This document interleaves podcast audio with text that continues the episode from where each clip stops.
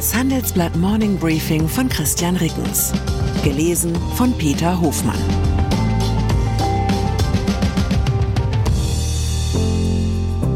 Guten Morgen allerseits. Heute ist Donnerstag, der 14. Dezember. Und das sind unsere Themen. Ein bisschen Notlage. Haushalt 2024 hält Schuldenbremse nicht ein. Ein bisschen vorschnell. Was tun, wenn die Bank Geldwäsche wittert? Ein bisschen später. Audi-Chef verschiebt Renditeziele für E-Autos. Nach einer kurzen Unterbrechung geht es gleich weiter. Bleiben Sie dran.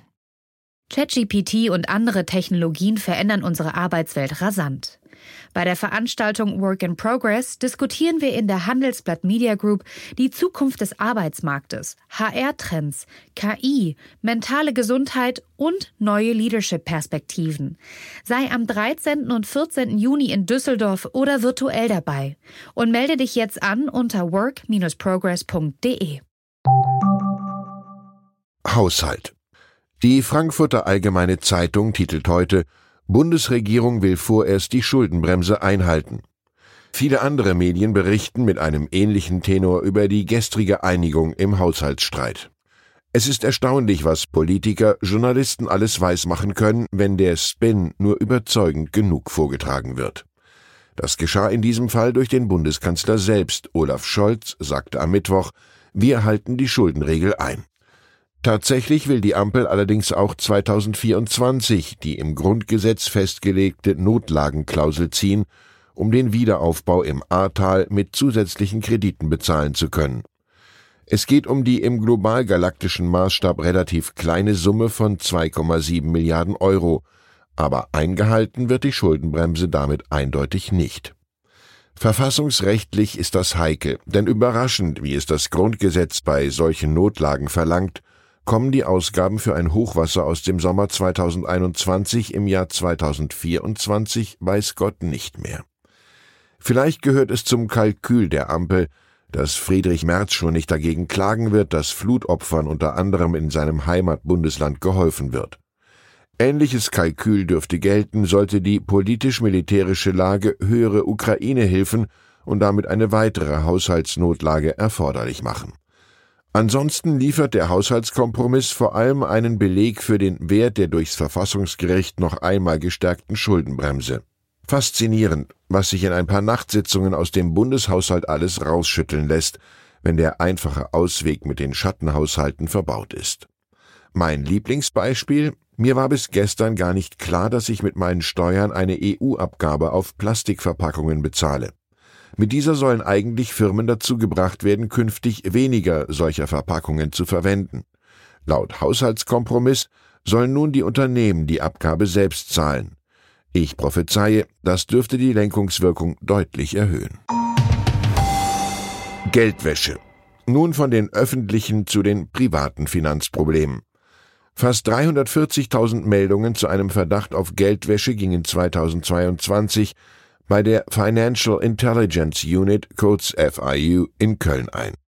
Bei 15 Prozent der Meldungen hatte die FIU einen Anfangsverdacht und schaltete die Staatsanwaltschaft ein. Und nur in gut 1000 Fällen kam es 2022 zu einem Strafbefehl oder einer Anklage. Dafür, dass sich somit nur ein Promilleanteil der Verdachtsfälle bestätigt, sind die Folgen für die Betroffenen drastisch. Die meisten Geldwäschemeldungen kommen von Banken, denen vermeintlich verdächtige Transaktionen auffallen. Sicherheitshalber sperren die Banken dann meist das komplette Konto und teilen das dem Kunden oder der Kundin wegen angeblicher Verdunklungsgefahr oft nicht mit.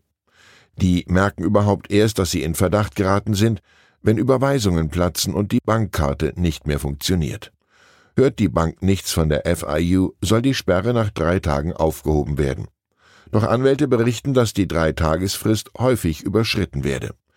Um zum Verdachtsfall zu werden, reicht es unter Umständen kurz nacheinander zwei Beträge in Bar einzuzahlen, die über der Meldegrenze von 10.000 Euro liegen, etwa aus einem Autoverkauf.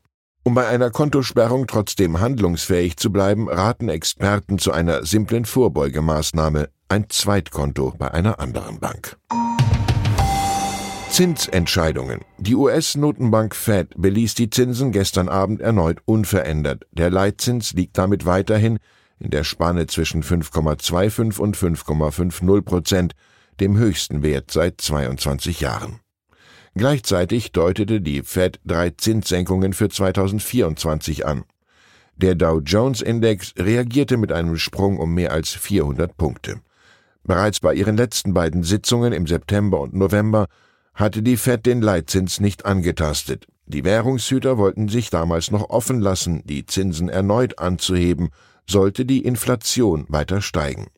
Doch nun sinkt die Inflation und Investoren gehen davon aus, dass die Fed spätestens im Mai nächsten Jahres anfängt, die Zinsen zu senken.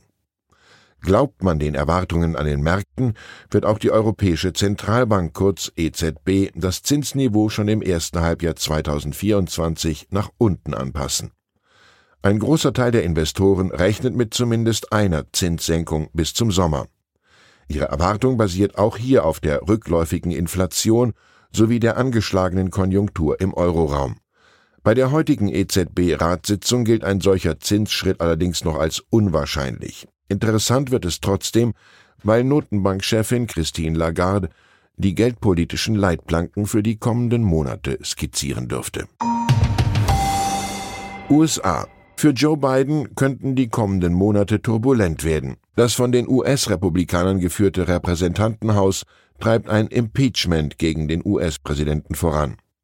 Die formalen Ermittlungen für ein Amtsenthebungsverfahren wurden am Mittwochabend verabschiedet.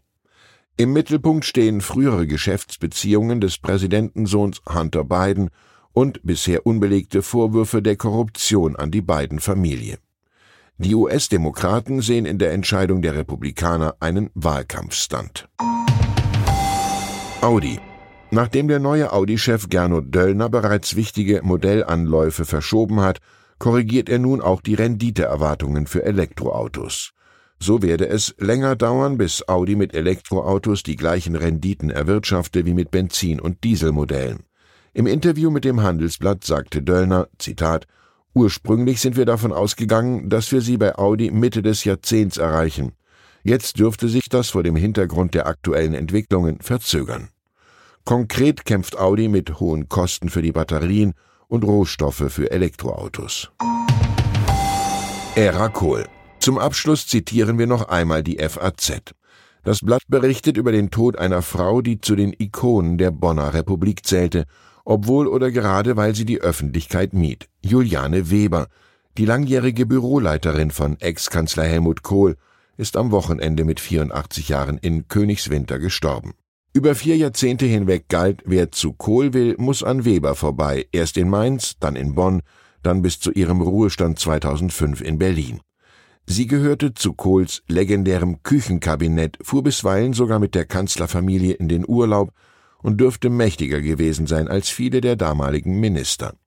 Immer wieder gab es Gerüchte über eine Affäre zwischen Weber und Kohl, Dabei hatte Juliane Weber durchaus ein Privatleben. Sie war verheiratet mit dem ehemaligen Finanzchef des ZDF, Bernhard Weber. Ich wünsche Ihnen einen Tag ohne Zugangsbeschränkungen. Herzlichen Gruß, Ihr Christian Reckens. Ich bin Dr. Robin John, Allgemeinarzt in Schönebeck. Das ist 15 Kilometer von Magdeburg entfernt und trotzdem zu weit, um hier Nachwuchs zu finden. Immer mehr Praxen im Salzlandkreis bleiben unbesetzt und Patienten haben lange Wege und noch längere Wartezeiten. Das muss sich ändern. Die besondere Nähe der niedergelassenen Haus- und Fachärzte ist in Gefahr.